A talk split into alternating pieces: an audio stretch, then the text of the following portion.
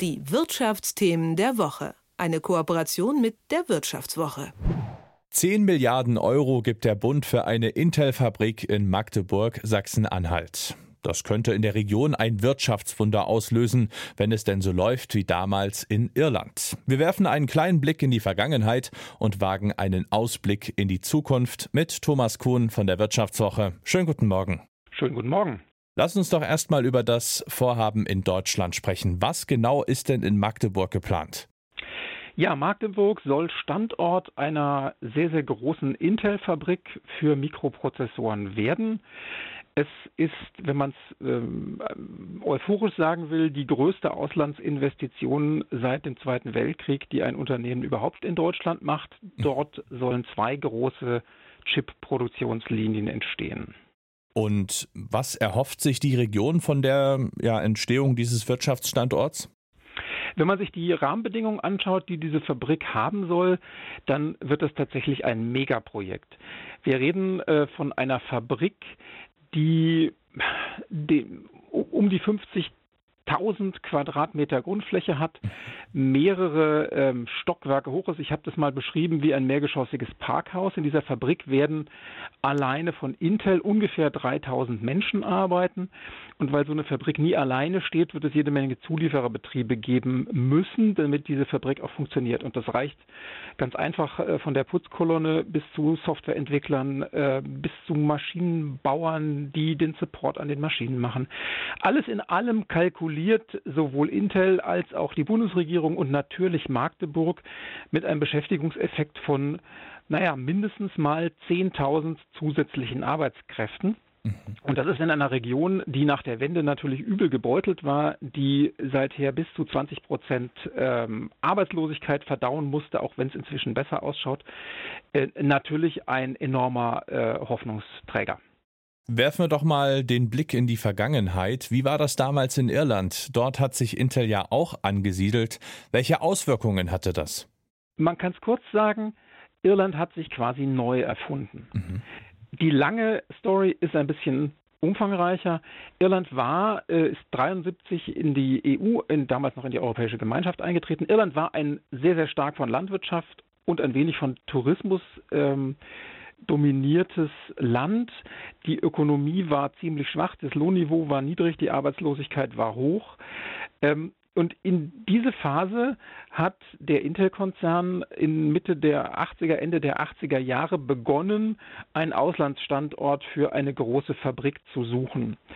Und ähnlich wie das jetzt auch ähm, in den vergangenen zwei Jahren in Europa war, als sich ja viele Standorte darum beworben haben, diese Fabrik zu bekommen, die nun nach, nach, nach Magdeburg gehen soll, äh, gab es natürlich auch da verschiedene Alternativen, aber man hat sich am Ende 1989 für den Standort Leakslip bei Dublin entschieden. Und das war ein ein kleines Dorf auf dem Land. Ich habe mit Menschen gesprochen, die dort damals schon wohnten und heute noch wohnen. Ähm, ich kenne Irland selber, weil ich als Austauschschüler schon in den 80er Jahren dort war und äh, mhm. oft im Land war. Das war eben eine völlig andere Welt, eine sehr stark landwirtschaftlich geprägte, eine extrem katholische, muss man auch sagen. Also die, die, die Rolle der, der Kirche war, war mega dominant.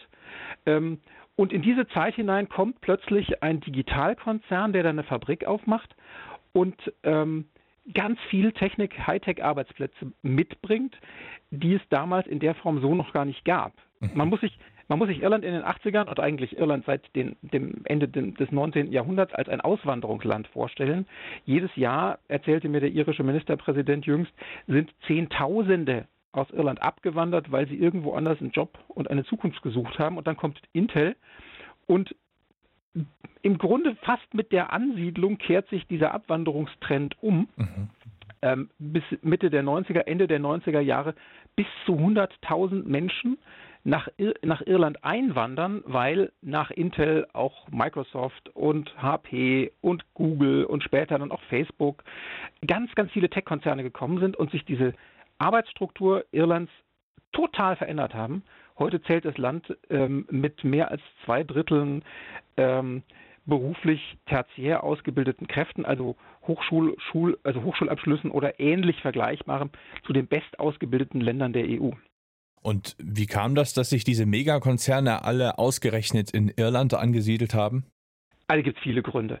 Ähm, der, der, nächstliegende ist natürlich, dass für einen englischsprachigen Konzern ein englischsprachiges Land ein gutes Ziel ist. Das mhm. zweite ist, dass ähm, Irland immer schon und in den Jahren nach der Ansiedlung erst recht als extremes Niedrigsteuerland ganz massiv um diese Ansiedlung von Konzernen ge gebuhlt hat.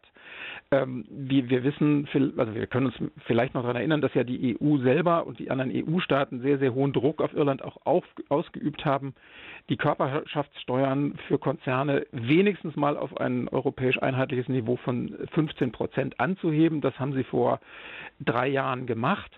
Zuvor war Irland natürlich auch so ein bisschen was wie eine Steueroase in der EU.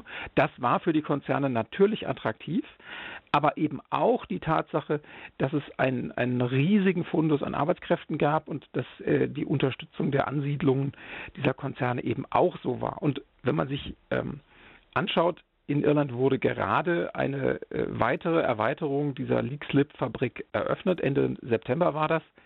Die hat 17 Milliarden gekostet, 17 Milliarden Euro.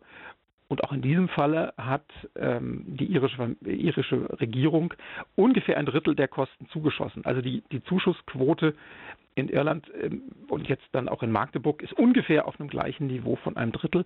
Und so hat Irland immer schon agiert. Also das war einfach ein sehr ansiedlungsfreundliches Land, muss man ganz ehrlich sagen. Starke Subventionen, niedrige Steuern. Ähm, das ist sicherlich auch ein Teil dieser Erfolgsgeschichte. Jetzt ist nun Deutschland kein Niedrigsteuerland. Ähm, ist denn diese dicke Finanzspritze dann wirklich der ausschlaggebende Grund für Intel gewesen, jetzt ausgerechnet nach Magdeburg zu gehen?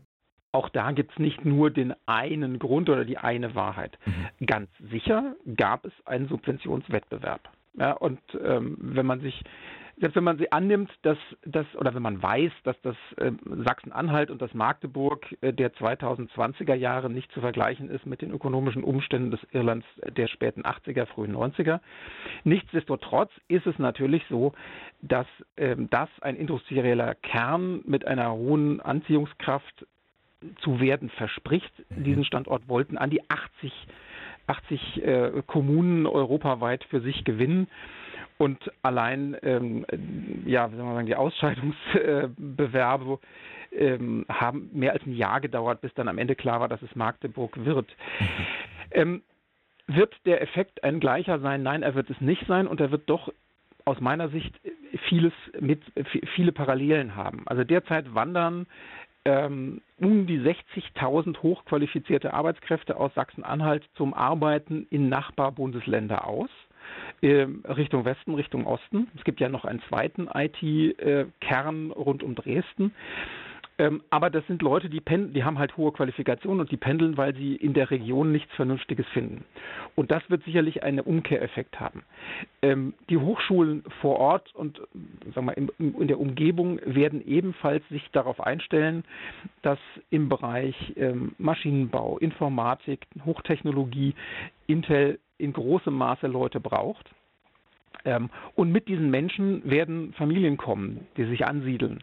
Dafür wird es Wohnraum brauchen, dafür wird es Schulen brauchen, dafür wird es Infrastruktur brauchen. Die müssen gebaut und betrieben werden und auch daraus ergeben sich Folgewirkungen, die günstigstenfalls eben zu diesen 10.000 Arbeitsplätzen oder langfristig auch mehr führen können. Die Einschätzung von Thomas Kuhn von der Wirtschaftswoche. Vielen Dank. Gerne. Die Wirtschaftsthemen der Woche. Eine Kooperation mit der Wirtschaftswoche.